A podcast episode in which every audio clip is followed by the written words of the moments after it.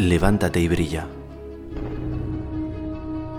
Son las 6 de la mañana y no llegas a apagar la alarma antes de que las voces de tu cabeza te digan que es muy temprano, hace frío y está muy oscuro para salir de la cama.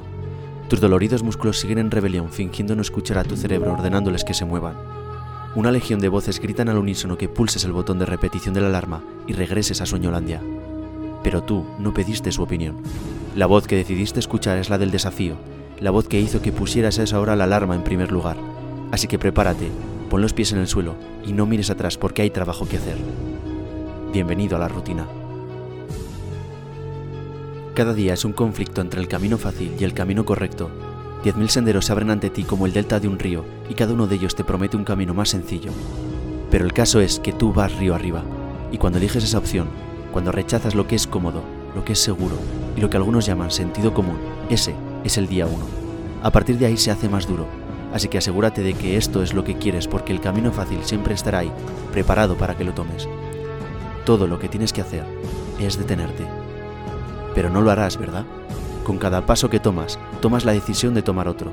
Ahora estás en tu camino, pero no es el momento de pensar en lo lejos que has llegado. Estás luchando contra un adversario al que no puedes ver, pero que siempre te pisa los talones. Notas su aliento. ¿Sabes qué es? Eres tú tus miedos, tus inseguridades, todos alienados como un pelotón de fusilamiento preparado para deshacerse de ti. Pero no te desanimes, aunque no es fácil derrotarlos, no es imposible, no son invencibles.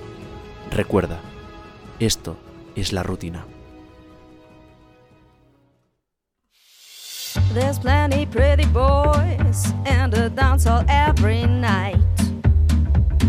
Bienvenidos a un nuevo episodio. Yo soy Andrés y estás escuchando Colin Podcast.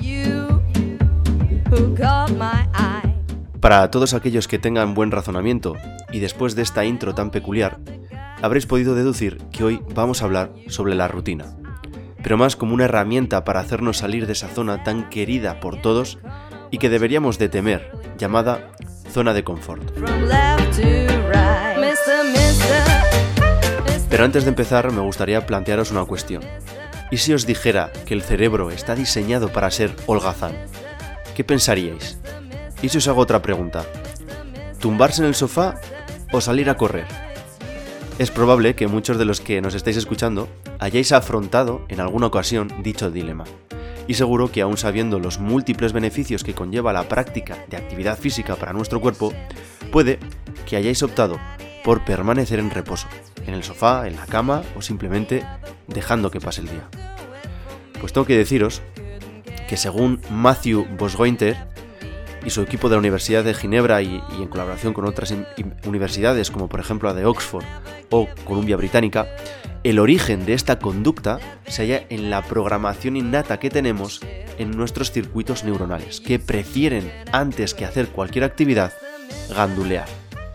En un estudio publicado por la revista Neuropsychology, Boisgointer, el que os he dicho antes, y sus colaboradores registraron la actividad eléctrica neuronal mediante un encefalograma de todos los participantes del estudio. Los resultados demostraron que el encéfalo invierte mayor energía y esfuerzo en caso de inclinarse hacia la acción dinámica, es decir, hacer cosas en vez de quedarse sentado, pues requería plena conciencia de lo que se estaba haciendo. Traducido para que se pueda entender mucho mejor, significa que luchar contra la holgazanería resulta mucho más costoso a nivel energético para nuestro cerebro que quedarnos sentados.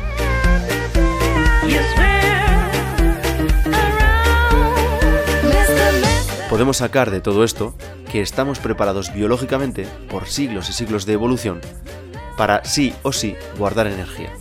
Pero ahora todos estaréis pensando, vale, genial Andrés, pero esto ¿Para qué me sirve? ¿De qué me sirve a mí? Bueno, pues tranquilidad, todo llegará a su debido tiempo. Lo primero, ¿qué es la rutina? Una rutina es una costumbre de hacer algo de manera determinada, regular y periódica. Una falta de rutina puede provocar una sensación de desorden, desorganización e incluso inseguridad. Esto puede conllevar problemas de actitud, pero también de alimentación, de sueño o de socialización. Sin embargo, demasiadas rutinas pueden acabar aburriendo o creando inflexibilidad. No todo va a ser luz. La clave es un equilibrio entre ambas opciones. Pero seguro que alguno se estará preguntando si la rutina y el hábito son lo mismo. Y la verdad es que no, no lo son. El hábito es cualquier comportamiento aprendido, no innato, mediante la repetición que se realiza de forma habitual y automática sin apenas pensar en ello. Es un elemento básico del aprendizaje humano. Es una forma, el hábito, de hacerlo desagradable de forma normal. Y es aquí donde queremos llegar. Porque así como la rutina es una herramienta que nos ayuda a poner en marcha ciertas actividades que nos cuestan porque se encuentran fuera de nuestra zona de confort, los hábitos son acciones que como ya las tenemos interiorizadas y automatizadas, no nos cuestan energía extra tan importante para nuestro cerebro evolucionado para holgazanear.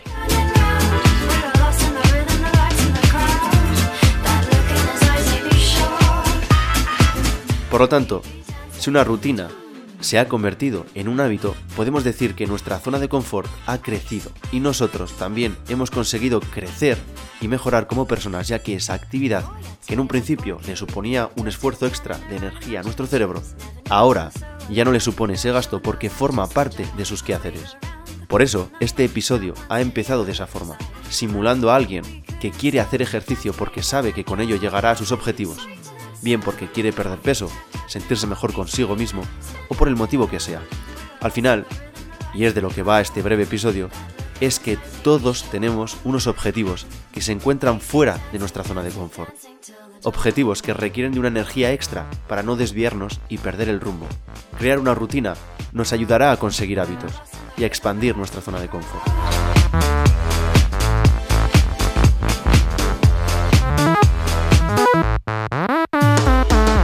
Os aconsejaría que os hicierais la siguiente pregunta. ¿Qué es lo que quiero? Y cuando la hayáis respondido, reflexionar sobre el camino que te va a llevar a donde tú quieres. Para ello es muy importante la organización para poder implementar una rutina. Os voy a poner un ejemplo muy sencillo. Mario tiene 26 años y aparenta ser una persona muy ocupada. Por las mañanas comienza a trabajar a las 8 de la mañana. Trabaja 6 horas diarias todos los días. Además, de 5 de la tarde a 9 de la noche, va a la universidad. Siempre ha querido bajar unos kilos, ya que cuando se pone frente al espejo, no le gusta lo que ve. Así que decide cambiar su vida.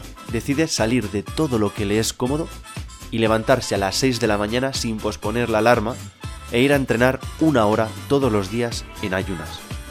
La noche de antes se prepara el desayuno, el almuerzo y la bolsa con la ropa de deporte y del trabajo. Y además decide ir andando a la universidad haga el tiempo que haga. En su caso, la rutina es llegar a casa por la noche y sin sentarse ni mirar el móvil ni cenar, preparar todo lo del día siguiente, comida, ropa, todo. Luego, ve un rato la tele mientras cena y sin perder demasiado tiempo se mete a la cama una hora antes de lo habitual. Mucha gente dice que no tiene tiempo para hacer ejercicio. Vivimos rodeados de pereza, la diferencia de una persona que consigue lo que quiere y otra que no es que la primera consigue vencer a la pereza.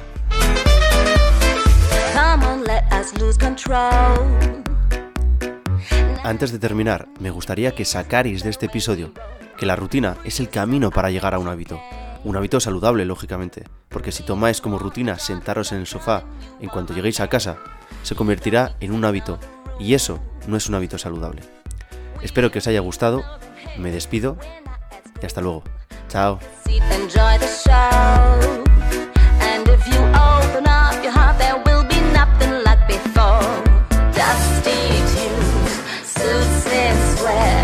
Welcome to our basement jam.